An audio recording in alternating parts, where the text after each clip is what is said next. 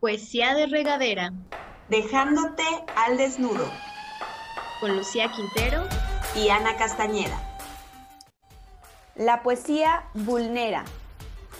Revela. Desnuda. Revoluciona. Y nosotras también.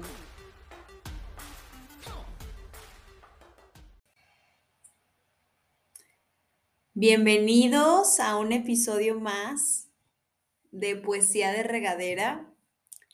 Estábamos un poco dormidas, pero vamos despertando con algo muy fresco y crudo. Así que sin anestesia. Si te dicen amor, que soy perfecta para ti, las cualidades que me enmarcan, las habilidades que tengo, lo valiente que soy. Si te cuentan que no le temo a nada, que escribo poesía hasta de cabeza y no parpadeo, que no me acongojo. Si te encuentras quien me defienda y enlista lo que me hace brillar, cuéntales también la verdad. Diles lo que has visto. Que hay días, por ejemplo, que no sé por dónde empezar, que alucino, me envuelvo en la cobija y no quiero salir. Dejo la cama sin tender. Se acumulan los papeles, el refrigerador vacío y estoy de malas. Que le temo a los inicios y más a los finales. Lloro a media canción si me recuerda una tristeza y escribo sobre ti aunque tenga trabajo. Diles que viste mi herida, medio curada en terapia, me pregunto por el futuro y de preguntarme me dan ansias. Que como pastel con culpa, me castigo, soy grosera si me enojo, maldigo y no me resisto. Que a veces no me gusta estar sola y me pierdo muy seguido. Me desesperan las filas y me abrumo en un ratito. Que me supera la vida cada fin de trimestre. Tengo cólicos suicidas y pensamientos rumiantes.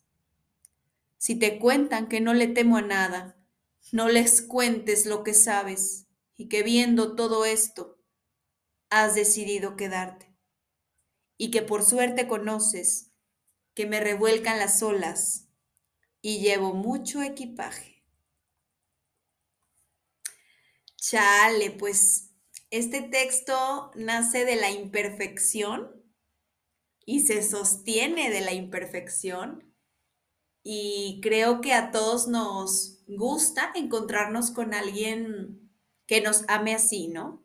En la imperfección, en lo inestable que somos, en la incertidumbre que habita en nosotros. Y me gustaría que pensaran pues en esta persona que, que es quien los ama así, ¿no? No tiene que ser una pareja, puede ser un amigo, algún familiar siempre hay alguien que nos ama así, pero sobre todo he aprendido lo importante que es nosotros ser esa persona. Yo ser para mí esa persona que aún con todo el equipaje que trae, se ama.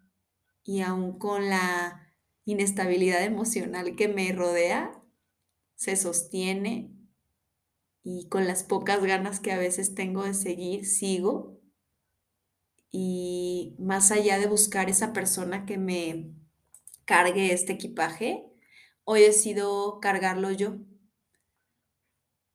Hoy decido que cuando me supere la vida voy a estar ahí al final echándome porras.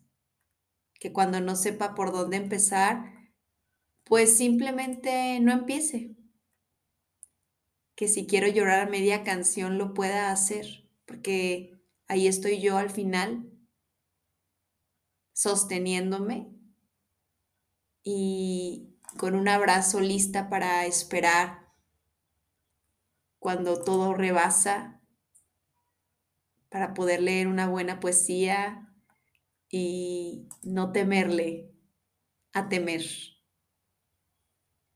y no temerle al miedo dejar que venga, que me abrace, que me arrope y dejar eso, ¿no? Dejar estar la ola que te revuelca.